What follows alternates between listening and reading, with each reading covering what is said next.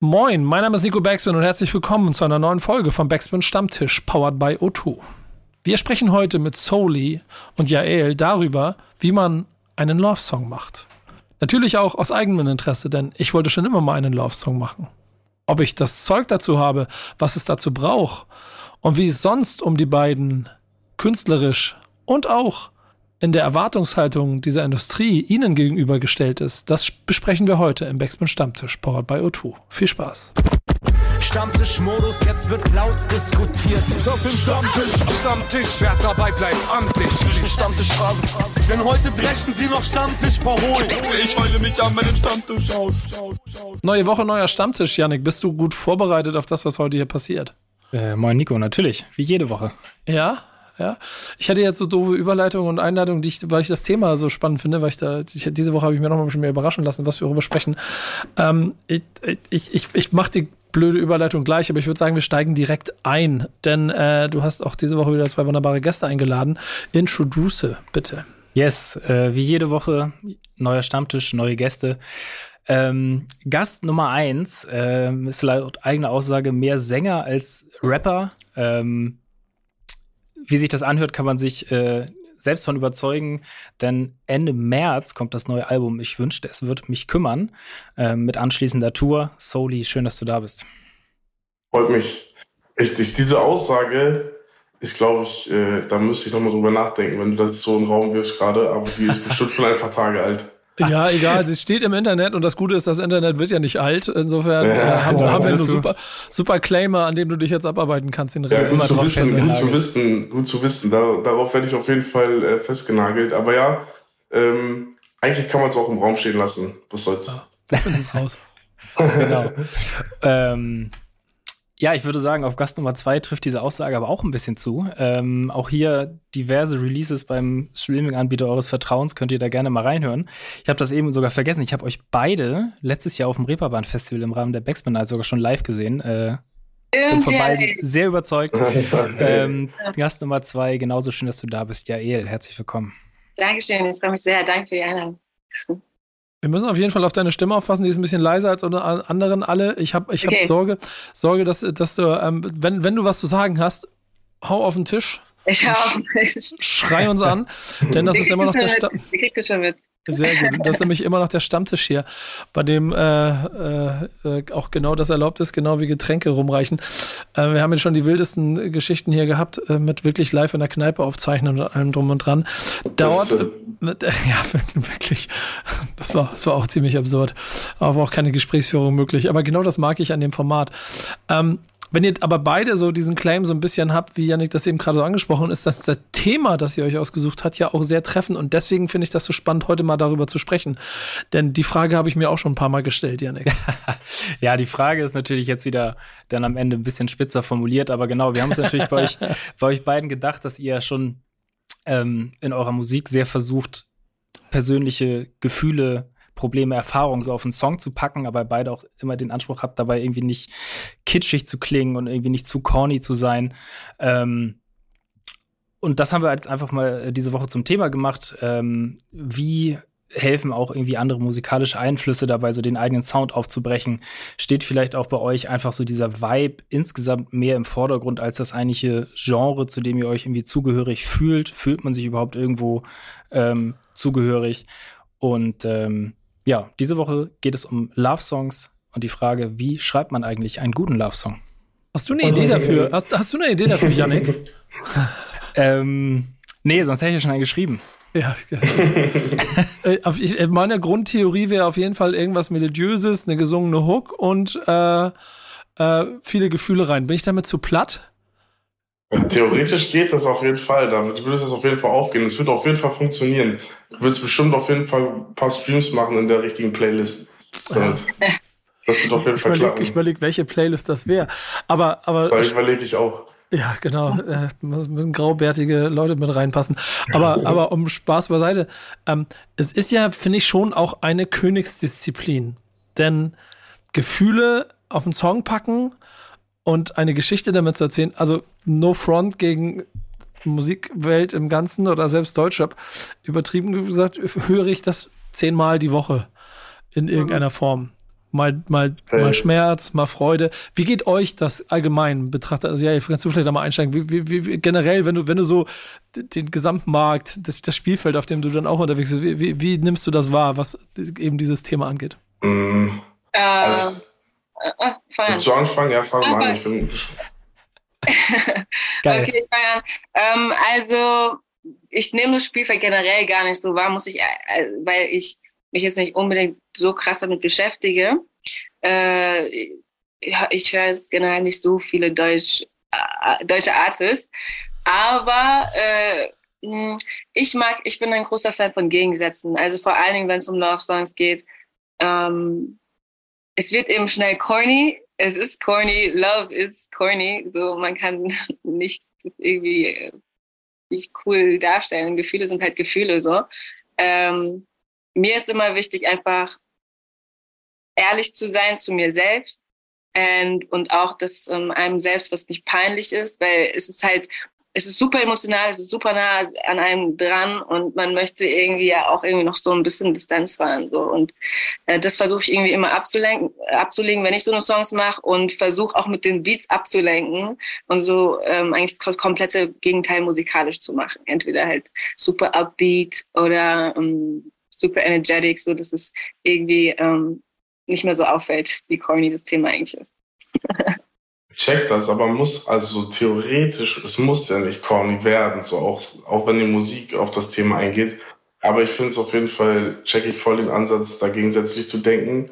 Aber weil es ja irgendwie dann in, in einer bestimmten Art und Weise drückt das ja auch irgendwie ein Gefühl aus, weißt du? Und dann ist es vielleicht aber halt spezifischer betrachtet, so diese Liebesthematik, als einfach nur einen Love-Song zu machen, weil, ähm, ja, wir haben es ja gerade angesprochen, so, das kommt gefühlt zehnmal die Woche raus oder sagen wir 20 Mal oder so. Es muss einfach nur fresh sein. Und dann ist ja egal, welche Thematik, ist dann nicht corny eigentlich. So, also fresh heißt irgendwie textlich gut verpackt, musikalisch gut verpackt. Also ich meine, das ist jetzt irgendwie blöd gesagt so, Mhm. aber es muss ja einfach fresh sein, dann ist es automatisch nicht corny, meiner Meinung nach. Und wie man das irgendwie angeht, ähm, finde ich auf jeden Fall diesen Gedanken mit den Gegensätzen schon mal einen, stabilen Anfang. Ja. Ähm, finde ich, finde ich auch eine gute Überlegung. Ich habe so, ich weiß noch, ich habe jetzt einen, einen Song auf dem Album, der heißt äh, Der Lehrer, weil da war ich zufällig, war ich mit meiner Freundin, wir haben uns so gegenseitig Opernkarten geschenkt und äh, da hat er irgendwie gesungen, statt, äh, ich, keine Ahnung, Corny wäre gewesen, hätte der Opernkünstler, äh, Künstler, Sänger da gesungen, ich schreie deinen Namen einfach nur in die Welt raus oder so, aber er hat irgendwie gesagt, äh, er lehrt den, er lehrt den Feldern, er lehrt den Wiesen deinen Namen oder so. Und das war irgendwie, war das schon irgendwie das sick. Mhm. Und ähm, quasi so, dass irgendwie dann auch die Sätze umzudenken und dann die Beats umzudenken. Man muss sich halt irgendwie ein bisschen Gedanken machen am Ende des Tages, finde ich. ja, definitiv. Das, das ist ähm, also ist ein schwieriges Feld. Und gerade wenn man, wenn man so wenig, also ist ja die Frage, hört man alles oder gar nichts? Ist man beeinflusst von dem oder ist man nicht beeinflusst von dem? Fakt ist, dass ich mir immer so vorstelle, eigentlich hast du doch äh, jede Geschichte schon mal so ein kleines bisschen gehört.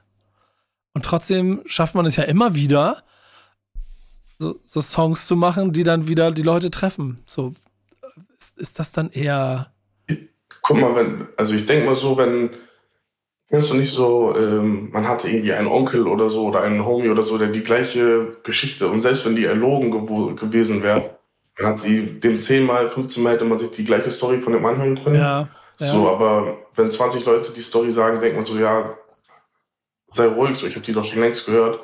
Man muss dann einfach nur dieser Onkel oder diese Tante sein, von dem man gern die Story hört, weißt du? Also denke ich.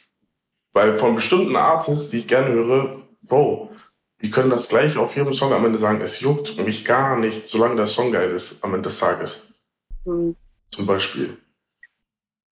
Hm, Also also, es juckt mich gar nicht, ist jetzt auch zu doll, ne? Ich, ich höre mir gerade selber zu, aber äh, vom Ding her könntet ihr auch drei Love-Songs auf, auf einem Album machen und die können alle drei fresh sein, meiner Meinung nach.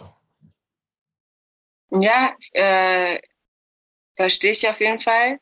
Ich glaube, ein großer Grund ist halt einfach auch, weil ja, Liebe ist so ein Topic, das ist bei uns allen irgendwie, das hört ja nicht irgendwann auf, auch wenn man in einer Beziehung ist oder, oder in irgendwas in einer ähnlichen Form oder sowas. Es he heißt ja nicht, dass ähm, das Verhältnis oder die Gefühle irgendwie immer monoton gleich bleiben. So, es ist halt ein fucking Auf und Ab, so äh, sich auf einen anderen Menschen einzulassen oder sich auf seine eigenen Gefühle einzulassen, fällt auch vielen Leuten nicht einfach. Und ich glaube, sie connecten dann mit diesen Songs halt, weil eben vielleicht sie selbst gar nicht manchmal die Worte oder die mh, hm, dafür haben. Und dann hören sie den Song und denken so, das, das ist genau wie ich mich fühle. Krass, weißt du? Ich glaube, deswegen funktionieren halt Love Songs auch einfach immer und werden auch immer funktionieren. Ja, 100. Vor, vor allem, du brauchst ja nur frisch verliebt sein, dann bist du so empfänglich, wie, wie du irgendwas dafür. Da braucht nur irgendeiner von I love you zu, zu singen und sofort bist du dabei. Janik, was ist der größte Love-Song aller Zeiten für dich? Boah, was für eine Frage.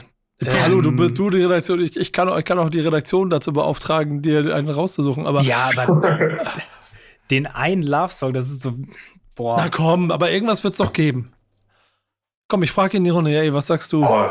Definitely, äh, ich weiß direkt, ähm, Al Green, Let's Stay Together ist für mich der beste Love Song ever.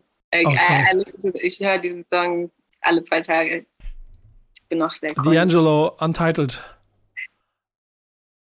Oh, go on. Den liebe ich.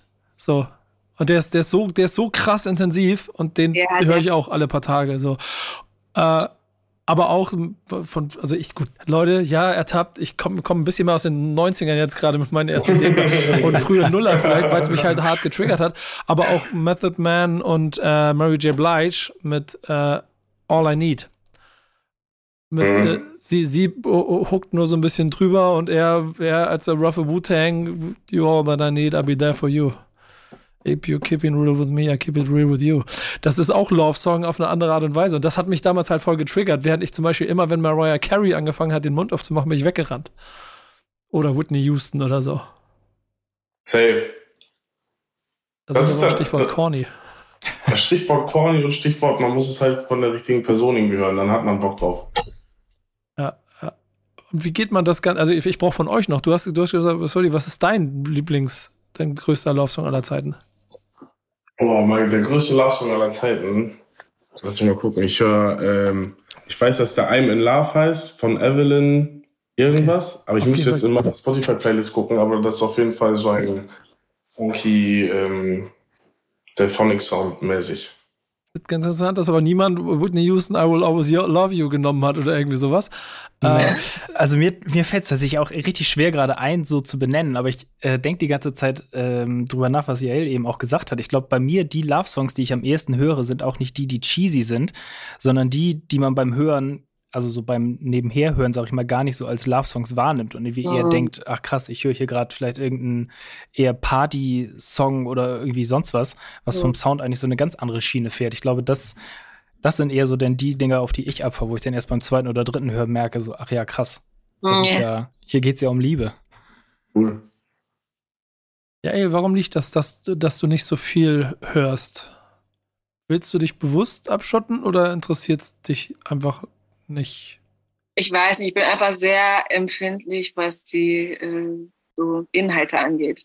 Ja. Und, äh, bei vielen habe ich mich bis jetzt, also ich höre schon viel eigentlich, das ist auch irgendwie falsch gesagt, aber es sind irgendwie alles meine Homies, entweder oder mh, mm, so Leute, die irgendwie keiner kennt, so, weil äh, ähm, ja, bei mir ist schon sehr wichtig, so vor allen Dingen, wenn es Deutsch ist, äh, und es so direkt in meinem Gesicht ist, so dass es auch irgendwie für mich, dass ich damit connecten kann und dass ich mich da irgendwie repräsentiert fühle. Und das tue ich jetzt bei vielen so äh, deutsche Sachen einfach nicht unbedingt. Aber das ist auch.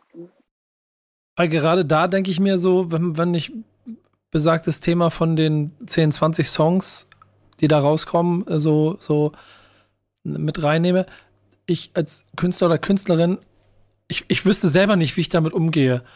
Das, da müsst ihr mich mal abholen. Ist es gut zu wissen, was es schon gibt, um mich davon abzugrenzen? Oder ist es wichtiger, halt das alles auch wirklich wegzuschieben, nur um mich, um mich selber zu kümmern bei dem, was ich mache? Auch in der Gefahr, dass ich dann mein ganzes Blut in einen Song gesteckt habe, von dem die Leute dann sagen, ja, klingt ja genauso wie das Ding, was letzten Monat rausgekommen ist. Wisst ihr, was ich meine? Was, mhm. was, was, was ist, wo, wo steckt die größere Gefahr drin? Also, also ich für meinen Teil würde auf jeden Fall auch mit JL gehen und sagen, ähm, Also nur was das Musikerschaffen jetzt angeht, mäßig, ja. meinst du, würde ich auf jeden Fall sagen, abschotten und komplett drauf scheißen, was rechts und links kommt. Also man sollte schon, am Ende sind wir alle auch irgendwie in der Bubble drin und wenn jetzt irgendwie ein Song äh, krass abgeht und ich lag einen, einen Monat später im Studio genau die gleiche Topline vor auf einen ähnlichen Beat, dann, äh, wenn ich es nicht checke, dann checkt spätestens der Produzent oder die Produzentin, hoffentlich. Und ansonsten ähm, kann der erste Song nicht so gut gewesen sein, dass man den nicht hätte noch besser machen können oder so. Keine Ahnung. Auf den. Aber theoretisch würde ich auf jeden Fall abschotten sagen. Also ich glaube, dass ähm, viel schlechte Musik davon kommt, dass man probiert, dass etwas klingt wie etwas anderes, was man mag. Aber keine Ahnung, jeder Musiker hat ja seinen eigenen Kopf und seine eigenen äh, Gegebenheiten und es ist viel interessanter, wenn man da seine Arbeit reinsteckt und guckt, was rauskommen kann. Weil das kann halt kein anderer machen so. Und ähm, ja, der Ursprung von, von viel Wakeness meiner Meinung nach, zu doll zu gucken, was rechts und links passiert. Ja, 100 Prozent. Läuft, läuft man natürlich auch gerade in der heutigen Gefahr, schnell Formeln hinterher zu rennen und zu gucken, was funktioniert. Ey, ist auch zu geil, weil es einfach viel zu geil einfach ist, zu erkennen, was einfach ist und funktioniert. Und die Falle ist einfach zu groß und die ist auch zu verlockend. Ne? Mhm. Aber das einfach, ähm, da muss man einfach drauf achten. So ist ein bisschen künstlerischen Anspruch und Kernschützen. Ist das schwieriger geworden? Voll. Du musst dann theoretisch nur was aus, auf Insta posten oder so und keine Ahnung, irgendwie, wenn man nichts postet auf Insta, dann äh, geht's nicht voran. Und wenn du was auf Insta postest, irgendwelche, was weiß ich, Beats oder so aus dem Studio, dann, also nicht, dass ich jetzt irgendwie große Probleme hätte oder so, aber theoretisch kann man ja dann schon direkt ab dem Moment äh, sich etwas doll inspirieren lassen. Und wenn dann äh, jemand anderes irgendwie weniger Vorarbeit in den Song reinsteckt oder so, dann ist er schneller draußen oder so. Also, also jetzt mal nur ein, ein random Beispiel, ne? aber also einfacher ist es auf jeden Fall nicht geworden, glaube ich. Ja, also ich bin froh, dass ich so ein bisschen aus dieser Phase meiner, also man entwickelt ja auch so ein bisschen äh, so eine Taktik als Künstler, wie man an seine Sachen, an seine, an seine Arbeit rangeht. Ja. Und als ich angefangen habe damit, war ich zum Glück noch gar nicht so krass damit konfrontiert, mit diesem ganzen Spotify-Zeug und so, gar nicht eigentlich. Also meine Songs waren grottenschlecht und ich wollte einfach, dass sie besser werden. Und äh, ich hatte so ein paar Artists natürlich, jeder seine Lieblingsartists hat, aber ähm, ich habe immer versucht, so, okay, ich schreibe einfach irgendwas auf, okay, the sounds wack, wie kann ich dann weiterkommen?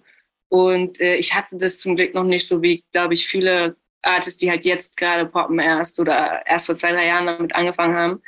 Ähm, ich glaube, für die ist es extrem schwer, sich da irgendwie abzugrenzen ähm, mir war es dann schon immer leider irgendwie, oder mir war schon immer wichtiger, dass ich irgendwie, dass ich die Songs cool finde. Das ist für mich immer noch so und das hat sich auch nie geändert. So, wenn ich das nicht hören kann, dann macht es für mich keinen Sinn, das überhaupt äh, zu teilen. Wisst ihr, was ich meine? Das ja. ist mir eigentlich relativ egal. Ich bin leider auch äh, sehr schlecht mit Social Media und so, weil das eben nicht gar nicht so mein, meine Intention der ganzen Sache ist. Und das, das ist der nächste spannende Punkt, den muss ich auf jeden Fall nachher nochmal mit aufnehmen, weil das ja auf jeden Fall für Künstler und Künstlerinnen heute, glaube ich, so einen maßgeblichen Impact hat auf das Daily Business. Äh, wer war das vor kurzem, der gesagt hat, 30% Musik, 70% Business drumherum? Äh, Nali hat das gesagt. Ja, genau, ja. genau. Und das ist ja schon, also keine ganz so hergeholte Formel und die macht es unheimlich gefährlich. Wenn ich jetzt aber ähm, dann doch der Meinung bin, emotional, ich bin jetzt soweit, ich möchte jetzt einen Liebessong schreiben, einen Love-Song ja. schreiben. ähm, sagen wir so, äh, ich, mein Fußballverein hat gerade eine sehr gute Phase und ich möchte ihm gerne ein Liebeslied schreiben. Was würdet ihr mir antworten als allererstes? Finger, Finger weg vom Fußballverein, Love Song? nee? Uh, boah. Kann auch krass werden. Also, also es gibt so, also ich checke, dass manche Leute so krass Liebe für diesen Sport haben. Ich kann mir schon vorstellen, dass äh, also wenn du da im Stadion bist und weinst, so, dann kann ich mir schon vorstellen, dass du auch in den emotionalen Space kommen kannst, einen Song darüber zu schreiben, der auch ernst so rüberkommt. So. Du hast halt Liebe für diesen Sport. So. mein Verein, du bist die Eins. Die ersten beiden Line habe ich schon. Aber, aber Ja, ähm, ich würde vielleicht sagen, so, ich würde vielleicht nicht so plakativ. So, ja, ja. Ich, ich, ich, ich, ich, es gibt einen Grund, warum ich das hier mache und nicht das, was ihr äh, hauptberuflich macht und könnt. Deswegen halte ich mich da zurück. Aber ey, tut mir leid, das Thema ist so plakativ und wenn wir jetzt in der Sonne sitzen, möchte ich trotzdem das mal versuchen, jetzt, jetzt mit, mit wenig, ein bisschen mehr Ernst und weniger Augenzwinkern. Wie, wie, wie schafft man das? Wie, also wie, wie, wie macht man, man, muss man selber in der emotionalen Phase sein, würdet ihr das sagen, die man dann auch ausdrücken muss oder möchte? Also muss ich verliebt Ja, sein, um, oder muss ich das spüren, oder kann ich das auch so ein kleines bisschen kreativ konstruieren? Glaube, das ist für jeden anders. Ich weiß nicht. Also für mich ist es so, ich brauche generell für Songs immer, e- also für mich, man kann davon ausgehen, dass wenn ich einen Song über was geschrieben habe, dass ich darüber erstmal so bestimmt schon Wochen oder Monate am Nachdenken bin und dann, wenn ich an einem Punkt bin, wo ich das für mich alles so geklärt habe und so, dann kann ich das auch erst wirklich in den Song packen. Deswegen ist es für mich klar, ist es immer ein bisschen konstruiert in dem Sinne, dass man so rekonstruiert, wie man sich gefühlt hat. Mm. Also ich, aber ich glaube, da ist jeder Artist anders. Manche gehen ins Studio, sind voll in den Feelings, ich kann das gar nicht, ich muss da raus, mich erstmal kopffrei nachdenken, reflektieren und dann kann ich darüber einen Song irgendwann schreiben vielleicht. Ich glaube, man kann auf jeden Fall den besseren Text schreiben, wenn man, also, wenn man erstmal Kopf klar kriegt so und frei und davon ein bisschen frei wird und so, wie du sagst, so Wochen später irgendwie den Song macht. Aber manchmal, ähm, also ich ahne das auf jeden Fall, wenn ich mit einem von meinen Produzentinnen irgendwie im Studio bin und eigentlich mit jedem, mit dem ich irgendwie so arbeite, bin ich befreundet mittlerweile, weil man einfach so viel Zeit verbringt und äh, so persönliche Momente auch teilt und äh, man, also irgendwie ist es natürlich auch verbindend, am gleichen Traum irgendwie festzuhalten und sich dafür ins Studio zu setzen. Und das heißt eigentlich vor jeder Session, äh, also chillen wir mindestens ein, zwei, wenn nicht drei Stunden und dann dauert die Session halt am Ende ein oder zwei oder drei Stunden länger und quatschen erstmal, was so abgeht. Und wenn alles cool ist, dann ist die Wahrscheinlichkeit auch ziemlich hoch, dass irgendwie ein Song rauskommt, wo alles in Ordnung ist. Aber wenn einer von uns beiden nur die kleinen, so, je nachdem, wie, wie sich die Moods entwickeln, aber wenn einer nur die kleinste Geschichte erzählt hat, wo man dann irgendwie Bock hat, darauf einzusteigen geistig, weil man sich einfach danach fühlt. Also mir hilft es auf jeden Fall schon, in einer bestimmten Grundmut zu sein, so will ich damit sagen, aber man kann sich auch auf jeden Fall ganz gut reindenken. Durch Gefühle anderer zum Beispiel, keine Ahnung. Also, wenn es mir gut geht und, und zum Beispiel Matt, einem meiner Produ- Produzenten geht schlecht, äh, fällt es mir trotzdem viel leichter, einen, äh, mh, einen schwermütigen Song zu schreiben. So. Hilft euch das denn auch, hm, ich versuche jetzt mal so ein bisschen so eine Brücke zu dieser Frage zu bauen, aber quasi auch bei der Gesamtästhetik, die ihr euch so in eurer, in eurer Kunst fahrt, ähm, weil ich schon den Eindruck habe, dass das, was ihr so insgesamt macht, sich ja schon so ein bisschen löst von so einem Sound, den man jetzt, den man jetzt fährt. Wenn ihr Mhm. versteht, was ich, was ich sagen will. Voll. Du, mein, ähm, du meinst, dass sich das quasi in das gesamte Soundbild so ein bisschen überträgt? Ja, genau, also nicht nur auch Soundbild, so äh, generell so euer, ich sag jetzt mal, Social Media Auftreten, alles, was dazugehört, Musikvideos, ähm, Ja, safe. so, das ist ja, finde ich bei euch schon sehr, ja, sehr, sehr abwechslungsreich und da fließt ja sehr viele andere Faktoren mit ein. So, es sind ja auch nicht nur irgendwie Liebessongs, die ihr macht, das ist jetzt ja klar die Frage der Woche, aber das meinte ich ja ganz am Anfang, ihr verarbeitet ja beide auch noch diverse andere Thematiken und, und Gedanken in eurer Musik. Mhm. Total. Also bei mir ähm, ist auf jeden Fall so. Also diese, da irgendwie. Also ich, ich, ich habe nur Bock darauf, das alles so zu machen, wie man es macht, weil halt alles irgendwie ineinander greifen kann und äh, man kann hier seine Gefühle besprechen mit den und den Leuten, die aber auch deine Freunde sind und gleichzeitig deine Kolleginnen irgendwie. Und dann ähm, hat man aber natürlich auch irgendwie Bock, sich visuell auszudrücken. Und dann hat man wieder andere Kolleginnen, die mit einem Videos machen oder Fotos. Und mit denen tauscht man sich wieder aus. Und wenn es denen scheiße geht, kommen vielleicht schwermütige Bilder dabei raus, obwohl mir geht's eigentlich gut. Weil wir auch alle irgendwie auf einem Level miteinander arbeiten, wo wir alle ineinander krasses Vertrauen haben, aber jetzt auch noch nicht die Monsterbudgets, so, wo dann man sagt, okay, ja komm, ich mach's für den und den Preis, aber dafür möchte ich mich auch ein bisschen drin ausleben. Und da vertrauen wir uns allen gerade in der Konstellation, in der ich für meinen Teil bin, so, so dolle, dass wir uns einfach gegenseitig mit anstecken können. Von daher, ähm, ja, also macht es nur Sinn, wenn sich äh, das in der Gesamtästhetik irgendwie überträgt und äh, am Ende auch schön, wenn das so wahrgenommen wird vom Ding her. Ja, voll, ich schließe mich der Lupe an. Also ähm, Vertrauen ist key bei so einen Sachen. Ne? Ähm, in der Zusammenarbeit und äh, mir geht es da genauso eigentlich wie Luca. Also da gar nicht mehr viel zu enden. Habt ihr das Gefühl, die Leute erwarten etwas Bestimmtes von euch, wenn sie eure Musik hören, dem ihr entsprechen müsst, weil es irgendwie sowas wie ein kleiner Stempel ist, den ihr habt? Klammer auf, Überleitung ja. zu deinem Thema, Soli, Klammer zu. Das ist halt die Frage, das ist halt die Frage. Also, ich muss mal sagen, ähm, wir konnten ja jetzt jeder ein Thema mitbringen, so, und das ist genau. auf jeden Fall ein Thema, ich, ich weiß gar nicht, wie groß diskutierbar das ist so, aber es, ich würde das gerne mit euch teilen, weil das ist mir auf jeden Fall jetzt aufgefallen, mir selber gegenüber, dass das so ein sehr großes Thema für mich war. Und zwar habe ich jetzt die letzte Zeit genutzt, um halt ein äh, Album zu machen und so weiter und so fort und war irgendwann an einem Punkt, wo dann ich das Leuten vorgespielt habe und äh, aus verschiedensten Ecken kommen dann halt auch verschiedenste Meinungen und irgendwie ergibt sich so ein Erwartungsbild. Und man sieht ja auch heutzutage irgendwie über einfach mit ein paar Klicks, so welcher Song gut funktioniert und ich sehe auch, welche Songs mir irgendwie meine Miete zahlen so und welche nicht. Aber welche Songs spiele ich gerne live und äh, wann bockt dann aber doch nicht, den live zu spielen, weil die Leute kennen halt nur den Song, der die Miete bezahlt auf diesem und diesem äh, Event. Äh, also es greift halt einfach so viel ineinander, dass man halt irgendwie schon so eine Erwartungshaltung einem gegenüber äh, wahrgenommen hat. Und da war ich auf jeden Fall an einem Punkt meiner Albumerstellung, das war so vielleicht äh, frühen Herbst letzten Jahres, ähm, wo ich halt einfach dachte, Album ist fertig und hab's mir dann nochmal irgendwie, irgendwie, ich, ich weiß nicht, was sich geändert hat, aber irgendwas hat sich geändert. Ich hab's mir angehört und ich dachte, Digga, das ist so trash, das ist überhaupt nicht das, was ich äh, gedacht habe, was es ist. Wo mir dann irgendwie so wie so eine Brille runtergefallen ist, wo ich mich irgendwie, ich weiß, irgendwie als Klick gemacht und ich konnte mich halt von diesem Erwartungsbild so ein bisschen befreien, habe halt dann einfach weitergemacht.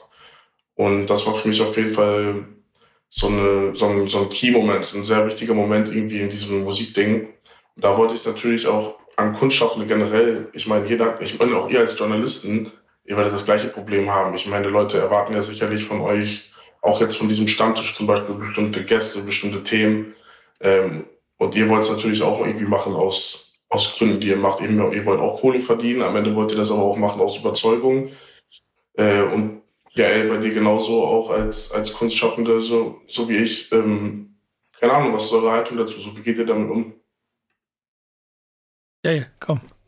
Mm, also ich muss sagen, ich habe gerade ein sehr, sehr ich habe das erste Mal das Gefühl, dass ich äh, gerade eine sehr gesunde Haltung dazu habe. Ich habe mir auch vorgenommen, ich bin dieses Jahr so ein bisschen raus, ehrlich gesagt, äh, dass ich das heute durchmache. War auch eher so, ähm, weil ich euch als Format krass wertschätze und ich weiß, dass ihr das eben, wie Soli sagt, so aus, klar, irgendwo gibt es auch immer monetäre drin, aber äh, vor allen Dingen aus kulturellen und musikalischen und einfach Interesse und Passion macht.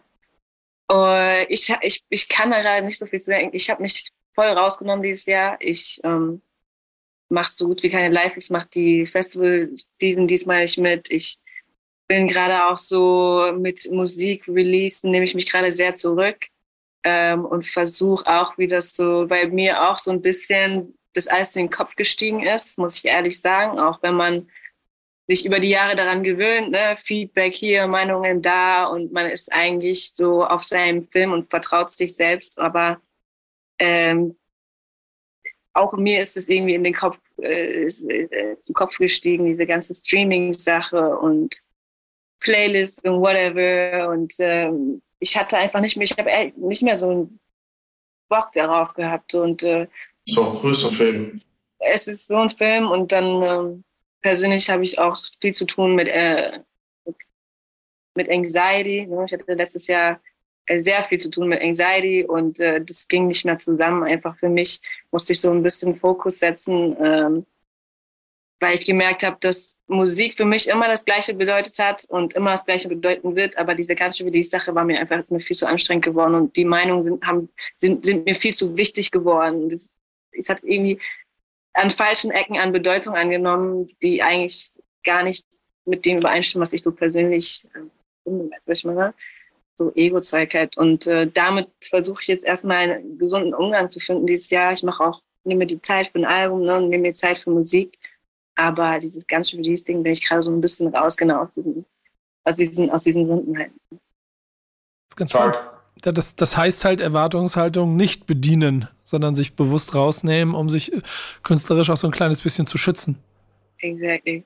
Ja, und um die Frage von, von also Janik, Janik kann sicherlich auch gleich noch Sätze dazu sagen, was seinen Alltag mhm. angeht. Was, was, was das Gesamt, die Gesamtrichtung von Backspin angeht, habe ich da nach so vielen Jahren auch genug Ruhe und Erfahrung, dass ich keinerlei Erwartungshaltung gerecht werden will, weil ich das eh nicht kann. Wir haben gerade in den letzten Wochen Diskussionen intern geführt und auch öffentlich äh, um uns herum gehabt, die auch einfach in ganz vielen Punkten zeigen, dass man mit so einer Marke wie Backspin so viele verschiedene Felder hat, in denen man Berührungspunkte hat, denen du gar nicht allen gerecht werden kannst. Das, das, das geht durch eine, durch eine Pandemie, wo wir Thema A machen und Thema äh, und, und Seite Z überhaupt nicht mitkriegt, dass wir es machen. Und andersrum, der eine will das von uns, der andere das, der eine sagt, wir machen zu viel da, zu wenig da. Und keiner überblickt das Ganze, außer ein kleiner Kern äh, an Menschen. Das Beste ist, dass mir Leute immer noch mal, äh, auch zum Beispiel aus der alten Gilde vorwerfen, dass wir viel zu wenig über Hip-Hop als Kultur machen. Und dann denke ich mir, ich habe gerade heute die 100. Folge Backspin Love and Hate aufgenommen, ein, ein Podcast-Format bei uns im Haus, das sich nur darum kümmert äh, dann hat man einfach 100 Folgen nicht mitgekriegt, plus die ganzen anderen 580 Folgen, die wir da seit 20 Jahren aufgezeichnet haben mit dem, in dem gleichen äh, Setup. Aber no front. Zur Frage zurück, heißt das, dass ich bewusst irgendwann die Erwartungshaltung einfach nicht, den einfach nicht entsprechen möchte. Wenn die dann auch klassisch heißen, ich muss den und den jetzt sprechen, ich muss das und das machen, ich muss dieses Format tun. Ich versuche immer hier einen Raum zu schaffen, der dafür sorgt, dass wir genau das, was ich ja eh gesagt haben, und ey, es kam, es kam spontan von dir, deswegen vielen, vielen Dank für das, für das Feedback auch von dir. So versuchen wir es hinzukriegen. Das schaffen wir sicherlich nicht immer und wir werden, das ist auch nicht einfach, aber wir versuchen immer klar zu machen, dass wir das dann doch aus kulturellem Antrieb machen und Partner suchen, mit denen wir, ich werde hier nachher auch mich bei unserem Partner, bei O2 bedanken, weil die mir, mir hier die Möglichkeit geben, dieses Format so in der, in der äh, Häufigkeit im Jahr machen zu können ähm, mit allem drum und dran. Ihr wisst, hier sitzt noch eine Redaktion dahinter, wir sitzen hier zu zweit etc. pp. Kann sich jeder vorstellen, dass das auch ein bisschen Aufwand ist. Das können wir deshalb machen, weil die an unserer Seite stehen und deshalb können wir uns kreativ frei entfalten und die uns jetzt schon über eine halbe Stunde über so ein Thema unterhalten mit euch. Und ähm, diese, die, insofern versuche ich diesen Entwartungshaltungen, also, also sie sind, sie sind nicht Thema. So kann ich es, glaube ich, wirklich formulieren. Ja, geil zufällig, äh, wo du es witzig, dass du sagst mit diesem äh, Sponsoring-Thema, war das so äh, jetzt jüngst so ein Punkt, wo ich, wo ich mich nochmal klar gemacht habe, so, weil ich eigentlich habe ich auch eine feste, stabile Meinung dazu, aber hier und da äh, knabbert es natürlich an einem so, ich will nicht lügen. Aber ähm, da war auch, wo wir eine Veranstaltung organisiert haben, zum ersten Mal irgendwie was und dann auch ein Sponsoring dabei haben, die dann natürlich halt Sachen für uns ermöglichen und dann Leute halt irgendwie schreiben, dass es, also das ist wack sei dann mit Sponsoring oder so. Ich denke so, Digga, wir machen eine Veranstaltung umsonst. Äh, komm halt klar oder komm halt einfach nicht, wenn du Scheiße findest, aber reg mich nicht auf. Und genau solche Sachen, so Idioten und Idiotinnen, sind dann am Ende dafür schuld, dass man sich selber Kopf macht und eine Erwartungshaltung hat, die komplett, äh, also, ja. Ja, das ist, um meine Patienz jetzt auch mit dazu zu geben, ich habe genau das, was du gerade beschreibst, jetzt ja quasi auch die letzten Monate hier in diesem Job auch von allen Seiten irgendwie gehabt. Man versucht eigentlich für die Kultur irgendwie was auf die Beine zu stellen und aus irgendeiner Ecke kommt, warum auch immer, dann Kritik an der Sache, weil meistens irgendwie viel zu verkürzt oder nicht, einfach nicht den Überblick, was wir da eigentlich genau im Hintergrund machen. Ähm, und ich muss für mich sagen, ich habe schon noch so ein bisschen, ich muss mir, glaube ich, noch ein bisschen dickeres Feld zulegen, was das Ganze angeht. ähm, Kommt noch, keine Sorge. Weil, ja, kommt noch, genau, kommt noch. Also, ähm, es ist halt eigentlich das Beste, was man machen kann, ist halt so auf seinen kleinen Kreis zu hören, mit Leuten zu sprechen, wo man je nach Thematik halt weiß, okay, die sind halt voll im Bilde. Und alle anderen da draußen, die müssen einem dann halt, das soll gar nicht böse klingen, aber die müssen einem halt auch irgendwie egal sein.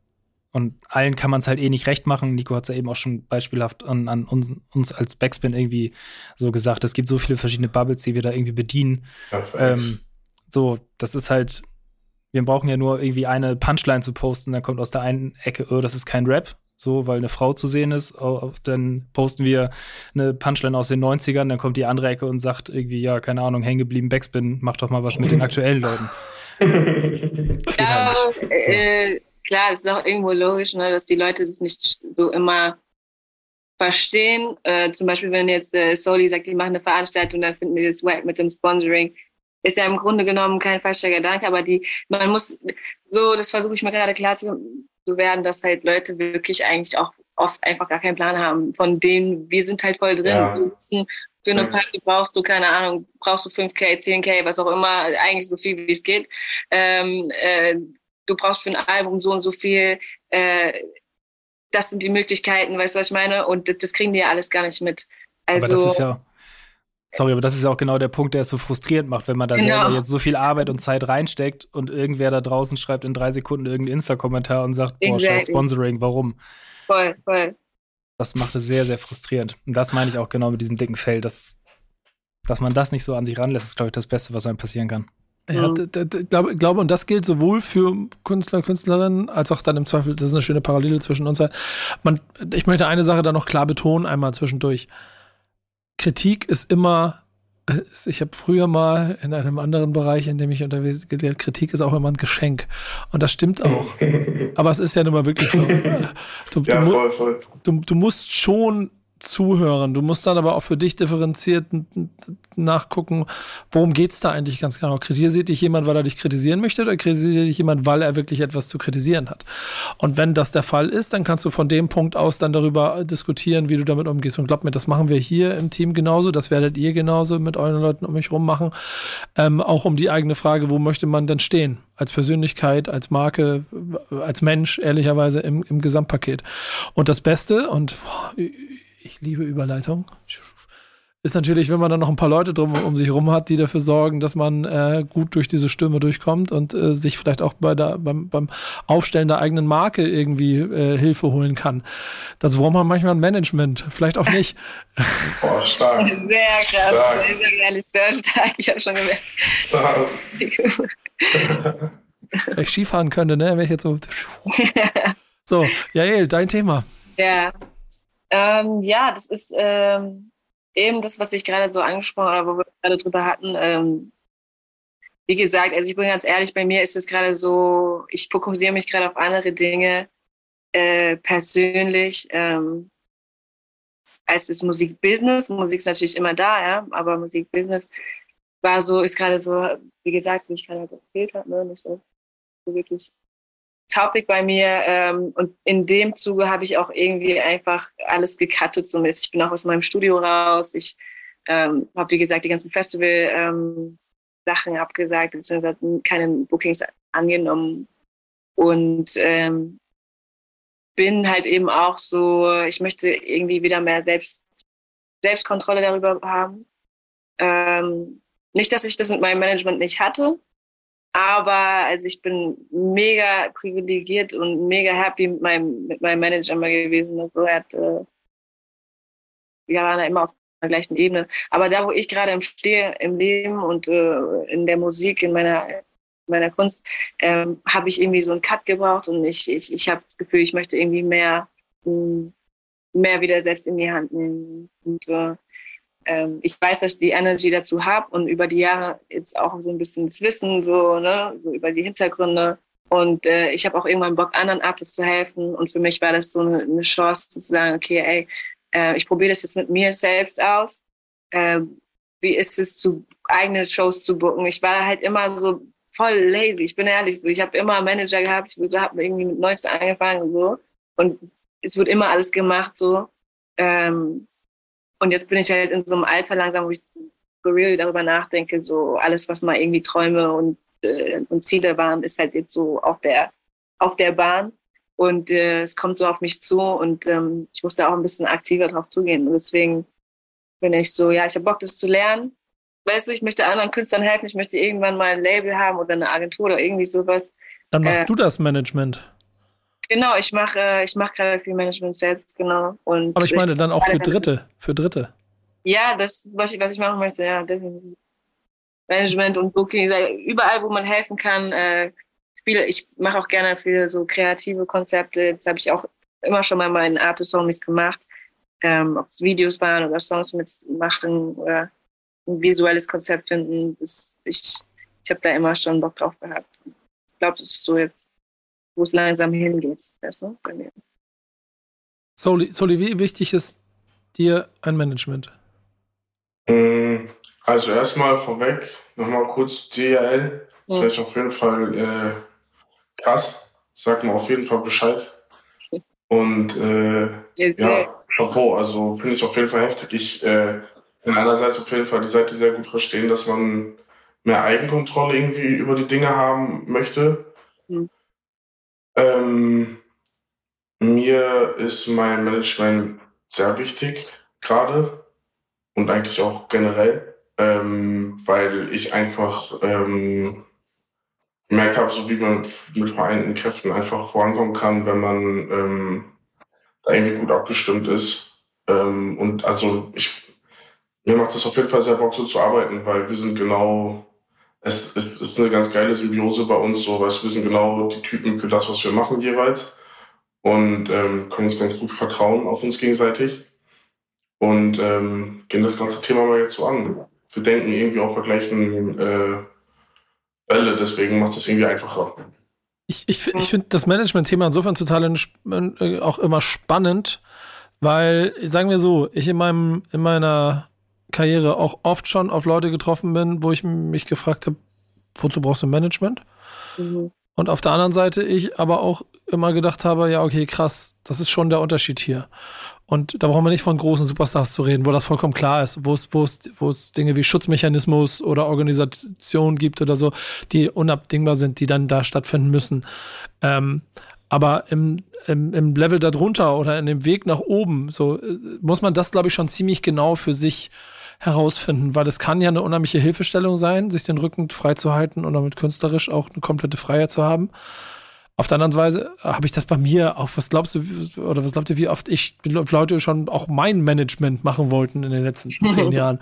Und ähm, ich habe bis heute keinen ich habe gemerkt, dass ich ein Team um mich rum haben und das ist auch, ehrlicherweise ist Yannick Teil von meinem Management, wenn man es mal so, so formuliert.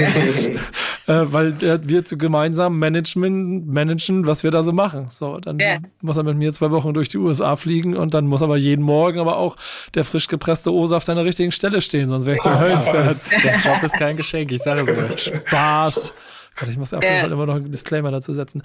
Aber, aber ich habe halt schon gemerkt, dass ich aufgrund, und das ist bei je, bei dir finde ich das total interessant, so die gewisse Selbstständigkeit oder die, die, die, der größere Blick auf das, was man da alles machen will, wo man steht, wo man hin will, der hat weniger damit zu tun, wie erfolgreich man ist, sondern einfach, wie fokussiert man auf den Weg oder auf das Produkt ist, was man da insgesamt für sich sieht, in dem man steht. Und, und ja, wenn man, wenn man das hat, dann braucht man niemanden, der für einen spricht dann braucht man wirklich Menschen an der Seite, die vielleicht gewisse organisatorische Schritte mit ab, abholen können. Genau, genau. Und das macht mein Manager. Also gerade, wir haben, wie gesagt, das ist nicht, mach's nicht ganz alleine. Ne? Ich fange damit jetzt auch gerade erst an. Ähm, es gibt auf jeden Fall Aufgaben, bei denen ich Hilfe brauche, ja, und äh, wo, wo, wo es auch komplett Sinn macht ähm, äh, ein Team zu haben, ein Management zu haben, dem vertrauen kannst. Vor allen Dingen, weil ich mit meinem Manager auch schon über Jahre lang arbeite. Ne? Also es ist keine Vertrauenssache. Für mich ist es einfach wirklich in dem Moment so, ich habe Bock, irgendwann ein eigenes Label zu haben und ich habe einfach das Gefühl, ich muss langsam mal checken, so was dafür wirklich benötigt wird und ich muss die Schritte und so, ich muss das alles abchecken, weißt du? weil ich, ich habe auch Bock darauf. Es ist nicht so, dass es jetzt geendet ist, weil ich mir dachte, äh, ja, ich brauche das jetzt nicht mehr oder ich glaube, für die, für die meisten Künstler oder für viele Künstler macht ein Manager schon Sinn. Einfach auch um jemanden zu haben, der mit drauf guckt, der das alles im Blick hat ähm, und irgendwie sich auch ein bisschen absichern kann. So. Aber wie gesagt, bei mir, ich bin gerade einfach auf so ein, auf so ein, so ein äh, weiß nicht, vielleicht liegt es an meinem Alter, dass ich so ein bisschen besser ähm, andere Ziele habe oder ich hatte das aber auch schon immer im Kopf. Und bei mir in meinem Management war es auch immer so, ich habe eh schon sehr, sehr viel gemacht. Wir haben es uns immer, also es war jetzt nicht so ein klassisches Manager, ich gebe alles ab. So, er hat mir immer viel erklärt und ich war immer bei jedem Gesprächen dabei und bei Meetings und so. Und ähm, weil er auch wusste, dass ich das gerne ähm, irgendwann machen möchte später, weißt du? Ja. ja. ja. auch da zu dem, was du sagst und auch äh, Nico, was du meinst, ist so, es muss ja auch, ein Manager muss ja nicht jemand sein, der nur da ist, um, also was heißt nur, aber der für einen spricht. Also wenn, wenn wir jetzt über Manager reden, mein Manager spricht auch nicht für mich, nur weil wir uns vertrauen, sondern ähm, wir vertrauen uns, aber trotzdem spricht er nicht für mich. So am Ende des Tages machen wir äh, auch viele Sachen gemeinsam und kreative Entscheidungen und so weiter. Ist aber einfach eine krasse Stütze. Wir, er, er hatte das gerade, Janik, du hattest es gerade gesagt, irgendwie diese 70-30 äh, Ding. Ähm, ähm, das meinte Nali letzte Woche im Stammtisch, ja. Dass es äh, heute auf 20, oh, ich kriege es jetzt auch nicht mehr ganz genau hin, aber 20 Prozent auf die Musik, auf die Kunst ankommt, 80 Prozent sind Marketing. Ja, also jetzt mal auch davon, scheißegal, wie viele Prozente. Und ich, äh, ich mache das jetzt auch zum Beispiel nicht alles nur, um auf einem Markt stattzufinden. Am Ende bockt mich der Markt nicht. Aber es bockt natürlich schon, wenn es funktioniert. Und wenn man dann irgendwie merkt, wie man da sich durch äh, hochziehen kann, äh, bockt es auf jeden Fall auch, jemanden an seiner Seite zu haben, der einen auch dabei hilft, dass man sich auf, einfach auf Musik konzentrieren kann. Weil ich habe, das ist auf jeden Fall ein Unterschied, ja, zwischen uns zum Beispiel. Ich habe ich, ich, ich habe keinen Bock mehr drauf. So, ich kann es nicht so. Und äh, ich, ich bin manchmal einfach nur froh, dass er da ist so, und dass ich mit ihm bestimmte Themen absprechen kann. Mhm. Ähm, das rettet mir auf jeden Fall häufig äh, meinen Arsch. Ja. Hm. Ich finde es ich find's auf jeden Fall sehr spannend und es bleibt auch so ein bisschen die Frage, ab wann das einfach unverzichtbar ist, an welcher Stelle es hilft und wie wichtig dann noch diese Wahl äh, auf persönlicher Ebene ist. Denn glaub mir, ich habe auch schon viele Künstler und Künstlerinnen erlebt, Ey. die ganz klein sind, die dann schon Manager hatten. Und ähm, ich habe beim Telefonbuch auch äh, wenn ich einen Künstlernamen eingehe, glaube ich, vier verschiedene Managernamen, die alle nicht mehr da sind, weil es einen neuen gibt. Das ist nochmal ein ganz, das ist noch mal ein ganz ja anderes Thema. Ja, genau. Das ist nochmal nächste Ich glaube, da sind ich schon eher so äh, auf der gleichen, also ich glaube, es sind wahrscheinlich auch eher Leute, die es wirklich fühlen und ähm, die, weil, weil ich konnte auch meinen Manager nie wirklich, muss auch dazu sagen, mein Manager ist wirklich ein krasser Typ, ja, er hat äh, es wirklich gemacht aus einem Passionsgrund, aus Passion, weil er an das Projekt geglaubt hat und so eine Manager gibt es leider auch nicht, das, das, das, das ist super besonders, wenn man so eine Beziehung zu jemandem ja, hat, mit dem man so vertrauen kann, weil du vertraust mit, so, mit deinem Herz so. Ähm, und äh, deswegen, das, das, mit diesen Managern ist, glaube ich, nochmal ein ganz anderes Game. Und da sollten Künstler, vor allen Dingen junge Künstler, einfach ein bisschen so, so ja, noch ein paar Mal drüber nachdenken, bevor man irgendwie Manager holt, was man dann vielleicht selbst machen könnte, weil ob man so für jeden kleinen Babystep einen Manager braucht. Überhaupt ein äh, Bewusstsein äh, erhalten für so, eine, für so eine Dinge. Also das ist schon wichtig, generell, dass man selber, also dass, dass man das nicht von vornherein hat, finde ich super wichtig. Zum Beispiel. Janik, Janik, wie fühlst du dich als mein Manager? ähm, ich kann mich nicht beklagen. Ja, danke. Bin ich ganz ehrlich. Stand zwar nicht äh, am Anfang der Jobbeschreibung, aber ich beklage mich nicht. Gibt es eine Jobbeschreibung? Klar, ich habe mich über LinkedIn beworben hier. Ja, genau. So stark. Naja, äh, finde ich auf jeden Fall gut. Ey, das ist, das ist insgesamt sehr, sehr spannend. Ähm, und ich, ich mag auch diesen offenen Austausch mit euch darüber, weil ehrlicherweise ist das ja auch ein Thema, was viele da draußen, auch Künstler und Künstlerinnen, immer so ein bisschen betrifft. Ne? Also wo, wie hast du richtige Leute um dich rum, um A, und das ist das fast eigentlich alles zusammen, was wir heute gemacht haben, ne? A, A, überhaupt dich als Persönlichkeit richtig hinzustellen, die Erwartungen, die du daran hast. Was ist eigentlich das, was du ausdrücken möchtest? Wo, wo willst du damit hin? Und wer sind dann wiederum die Menschen drumherum? Und das mal abgesehen vom Künstlerischen, sondern auch vom Organisatorischen, die dir dabei helfen können, daraus mehr zu machen. Und geht es dann darum, dir ein Preisschild um den Hals zu hängen oder künstlerischen Freiraum zu schaffen? So, das finde ich, find ich total, total spannend und wichtig. Auf jeden Fall, äh, das waren zwei gute, äh, zwei gute Sätze. Ja, Mann. Weil man muss von einem Manager auch das sehr, sehr gute Sätze. Also äh, man muss von einem Manager, das, das will ich auch, glaube ich, einen jungen Künstler sagen. Das Ding ist ja, man, man will ja nicht nur was, sondern man muss auch was geben. Ne? Du musst auch irgendwie wissen, was du willst. Also was machst du? Was ist dein Plan? Äh, hast du überhaupt diese, hältst du es durch über mehrere, mehrere Jahre, auch wenn es nicht. Du weißt, was ich meine, was ist dein Plan? Wie wirst du, also das ist ja nicht nur, dass man irgendwie Manager und das ist so eine einseitige Beziehung. Du hast auch irgendwo Verantwortung in dieser Beziehung, ne, als Künstler. Also das muss schon irgendwie gut sein. Man braucht ein gutes Management, das einem dabei hilft, seine Mucke rauszuhauen. Vielleicht schafft man es auch selber. Aber wenn man ein gutes Management hat, dann sorgt es dafür, dass man gute Platzierungen hinbekommt. Wenn man dann so ein guter Manager ist, dann hat man auf jeden Fall auch die Handynummer von Yannick Backspin. Wenn man die hat, dann gibt es auf jeden Fall äh, beste Platzierungen in der Playlist. Die heißt äh, Stimmt alles nicht, aber ich brauche eine Überleitung. Thank Backspin, it's Friday äh, ist die und das ist unser Überblick auf das, was im Deutschland stattfindet. Ähm, ihr seid auch immer dabei, wenn ihr was macht. Ähm, Danke. Ja, gerne, gerne, aber auch eine gewisse Selbstverständlichkeit und das merkt man heute auch, wenn man mit euch spricht und ich glaube, dann, das ist alles schon bewusst auch ausgewählt. Ähm, sorgen wir aber da auf jeden Fall dafür, dass wir einmal die komplette Bandbreite zeigen. Groß, klein, laut, leise, äh, alt, neu. Da tauchen immer Namen auf, von denen ich manchmal überrascht bin. Hup, der macht noch was? Und so, ah, noch nie gehört. Krasse Nummer. Alle schon dabei gewesen. Jede Woche darf ich mir drei Songs auswählen. Jede Woche äh, wird, muss die Redaktion raten, welche ich mir aussuche. Ne, so ein bisschen klischeehaft. Guck mal, der graue, graubärtige Typ, der nimmt bestimmt nur die drei Boom-Bap-Nummern. habe ich letzte Woche gemacht. Habt ihr trotzdem mhm. nicht drei von drei gehabt. Diese Woche habt ihr, habe ich es nicht gemacht und ihr habt noch mehr verkackt. Ja, genau maximal einen richtigen können wir diese Woche bieten. Ja, Skandal. Das ist ein, das ist ein trauriger Schnitt, ja. Ein weiterer Beweis dafür, dass die Leute da draußen denken, wenn ihr denkt, ihr wisst, denkt nicht. Ihr wisst nicht. Unberechenbar. Ja, unberechenbar, unberechenbar absolut. Ja, ähm, drei Songs hast du dir gepickt diese Woche. Song Nummer eins, da kann ich es aber ein bisschen verstehen. Ich bin mal gespannt, Nico, ob du, ob du mir jetzt äh, zustimmst. Song Nummer eins, den du gepickt hast, ist OG mit äh, Steine in der Brust. Ähm, er rappt da über, relativ klassisch über seinen Weg von ganz unten nach ganz oben. Ähm, ich glaube, du hast die Scratches in der Hook gefeiert. Oder?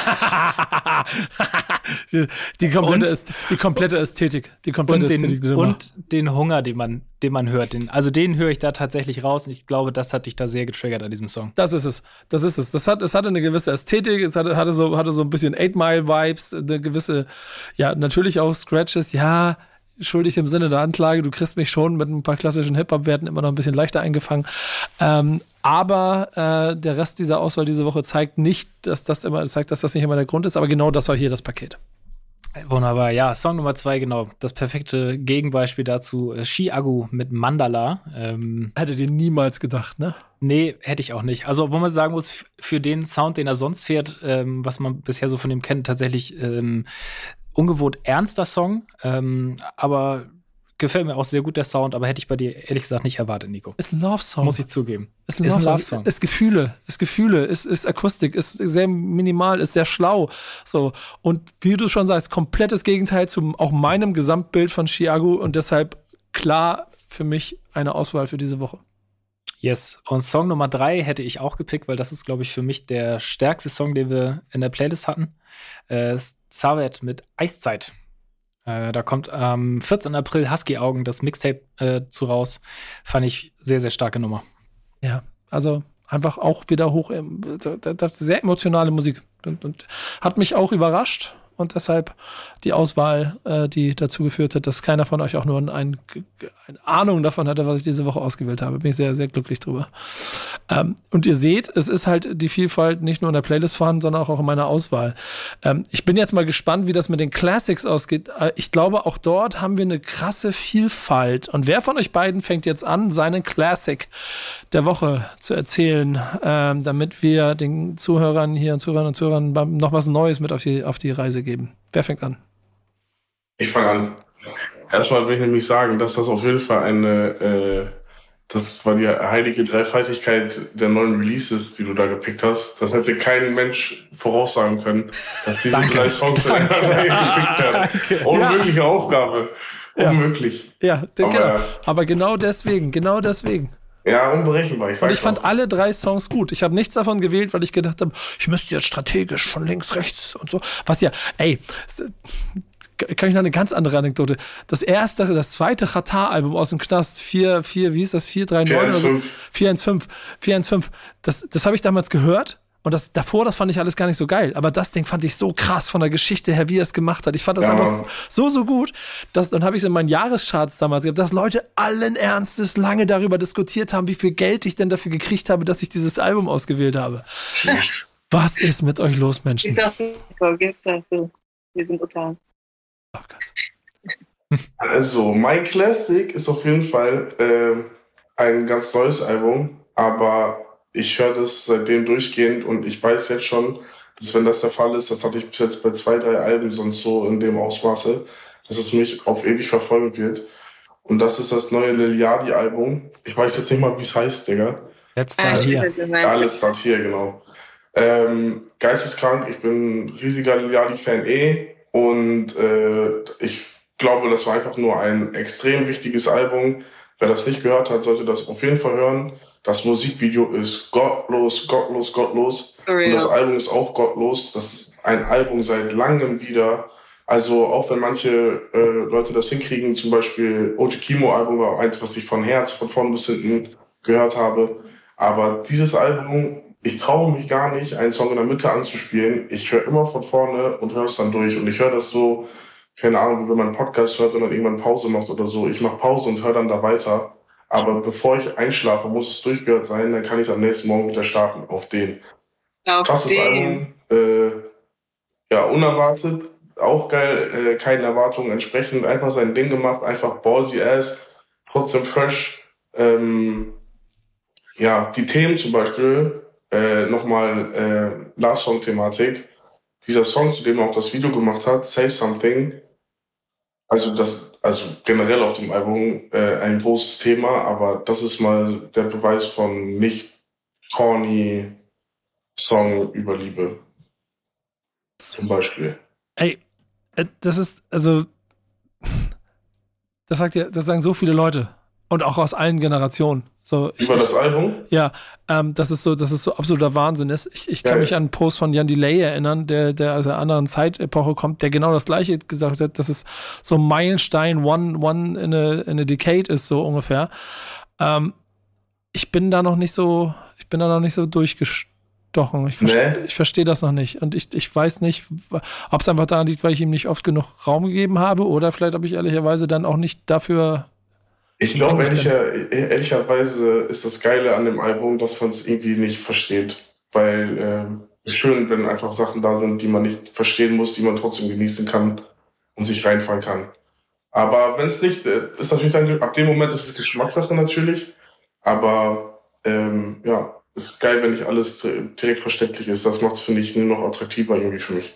Alleine Ja. deine Ausführungen sorgen dafür, dass ich es jetzt nochmal höre. Ich würde sagen, also ganz so, ganz so, ganz so tief drin wie du bin ich nicht in dem Album, aber mich hat das auf jeden Fall auch sehr positiv überrascht, muss ich sagen, weil vorher hatte es- ich immer das bei, bei Lil Yachty immer so das Ding, dass ich nicht so tief drin bin, weil es mir dann doch alles zu, doch zu gleich und ähnlich geklungen hat. So, das Problem habe ich oft so im US-Rap. Und als Mhm. ich dann noch gehört habe, oh, neues Album ist jetzt draußen und dann klingt es so ganz anders mit Rock, Indie, Sound, wie auch immer man das jetzt irgendwie genau beschreiben sollte, hatte ich das, oh Gott, was kommt denn jetzt? Und habe es dann tatsächlich auch erst vor kurzem das erste Mal gehört, äh, weil ich es vorher einfach auch in Ruhe nicht geschafft hatte und war sehr positiv überrascht. Also ich werde es mir auch noch ein paar Mal geben. Ich glaube, ich brauche noch ein bisschen, um so weit zu sein wie du, Soli, dass ich es mir vorm Einschlafen jedes Mal mal anhöre. Ähm, Ja, aber ich finde es ich find's ein sehr, sehr stabiles Release auf jeden Fall, was, was sich lohnt, reinzuhören. Sollte man unbedingt machen, wenn man es find- getan hat. Ich muss noch hinzufügen, gerade bei ihm, also wenn man das zum Beispiel vergleicht irgendwie ähm, mit Tricky Red zum Beispiel, was weiß ich, der auch irgendwie ein, zwei Rockdinger da gemacht hat und so weiter. Ich habe bei Tricky Red mehr das Gefühl, dass es ähm, gemacht wird, weil es funktioniert. Und bei Leadi bin ich einfach so doll von meines Fan-Herzentums, wie auch immer, gehe ich davon aus, dass er es allein für die Musik selber macht und es einfach trotzdem fresh ist und ja, Ja, was einfach, ich, weißt du, das ist einfach ein äh, Hoffnungsschimmer entgegen äh, langweiliger Musik und Yes. ein Hoffnungsschimmer gegen nach rechts und links gucken auf jeden Fall. Absolut. Das finde ich, das hört man auch, weil das meinte ich genau damit so, als ich das gehört habe, dass dieses Album so kommt, habe ich Ja, nichts erwartet und man hört einfach von vorne bis hinten, dass es einfach arschgut durchproduziert ist. Einfach ein richtig Ja, nicer Sound und halt nicht, wie du sagst, ja, ich mache jetzt mal irgendwie was anderes, weil könnte ja ganz nice klingen.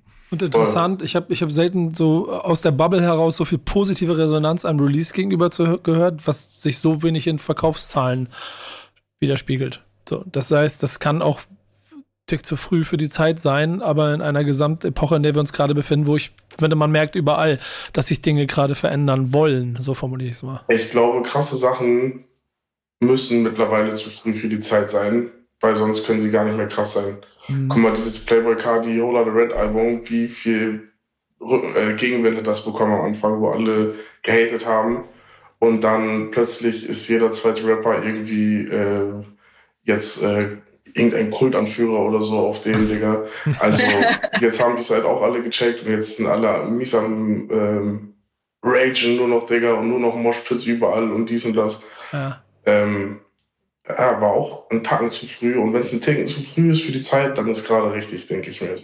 Ja. Yeah.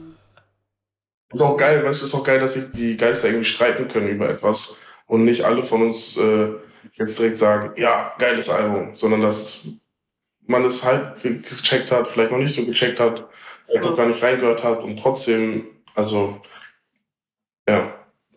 Wenn, wenn es von vornherein jedem gefallen würde, kann es ja so geil gar nicht sein. Mm, das stimmt auch.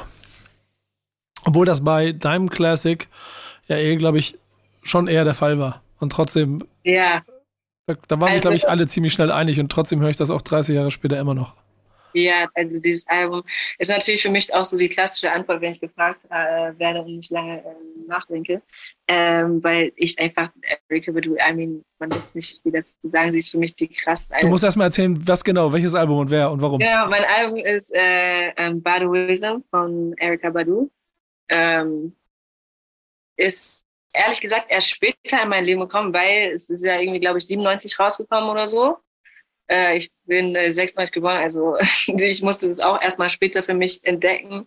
Ähm, aber als ich es dann entdeckt habe, ich glaube, ich war so, ich weiß nicht, ich war so 15, 16 irgendwie und habe dieses Album äh, als CD noch gehabt äh, und seitdem bin ich halt so mit jedem, ich, ich glaube, ich war selten so beeindruckt künstlerisch ähm, und habe irgendwie auch so ein Vertrauen in den Mensch dahinter, was bei mir immer sehr ein großes Problem ist. Äh, so, ähm, die Frau hat es für mich geschafft, äh, Thematiken anzusprechen und so authentisch und straight up darüber zu sein, ohne irgendwie so ein künstliches Ding zu erschaffen. Das ist super. Entweder kennst du Erika Badu oder du kennst sie nicht und wahrscheinlich sind wir dann keine Freunde, weißt du, was ich meine? So bei Erika Badu so, für mich ist es, gehört es einfach zum Grundwissen irgendwie so, weißt du, was ich meine? Wenn man, wenn man irgendwie Musik mag, so.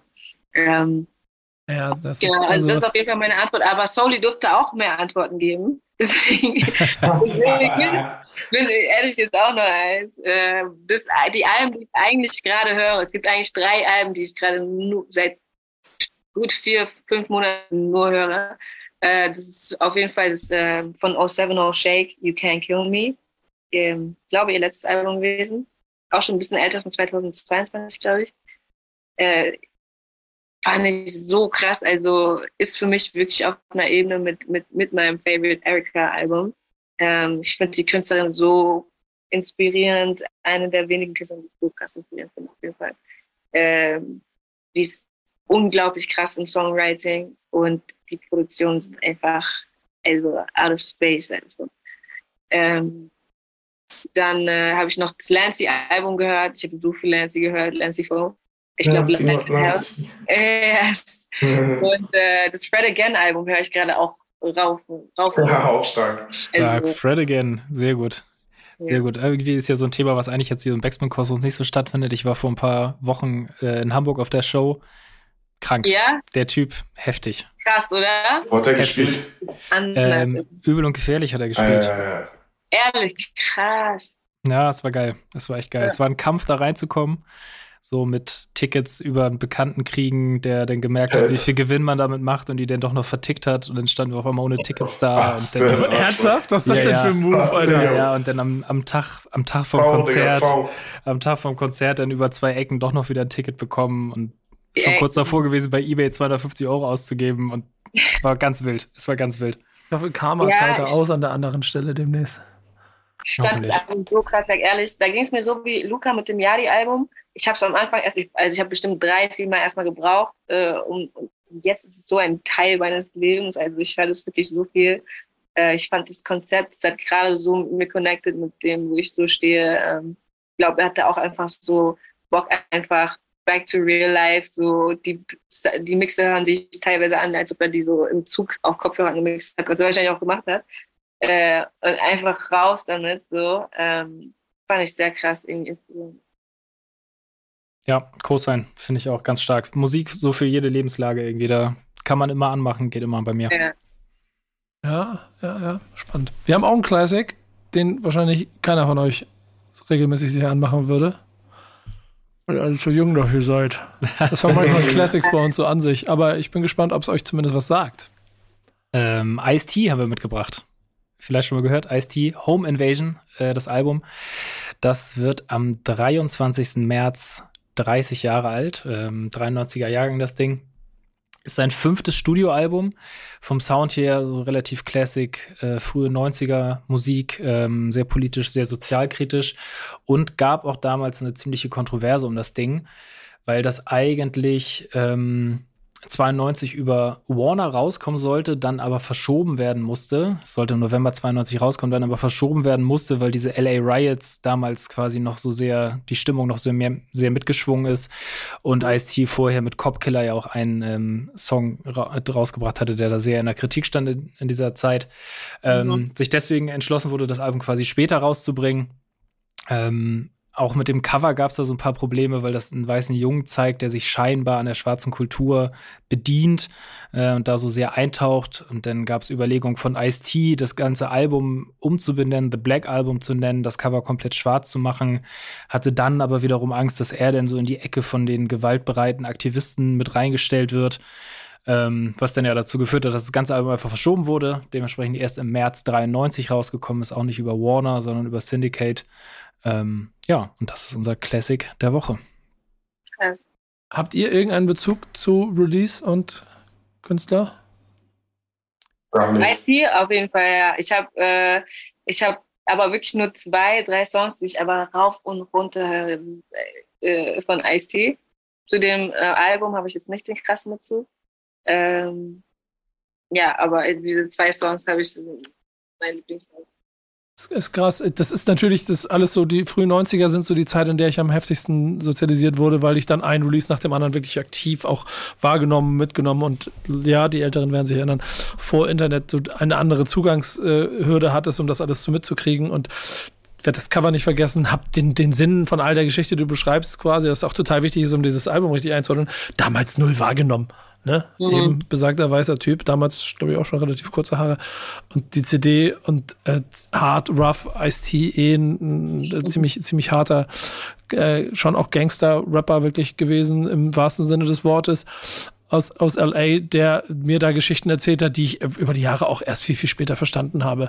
Ähm, mein, mein absoluter Favorite und deswegen habe ich auch so eine schöne Erinnerung an dieses Album, wo viele Songs drauf sind, die ich gar nicht so stark finde, aber es gibt auf dem einen, der heißt That's How I'm Living. Und da erzählt er seine komplette Geschichte. Äh, wenn ihr also mal, wenn ihr irgendwo mal Ice-T äh, kennenlernen wollt und mal verstehen wollt, wer das ist, dann hört euch That's How I'm Living an von diesem Album.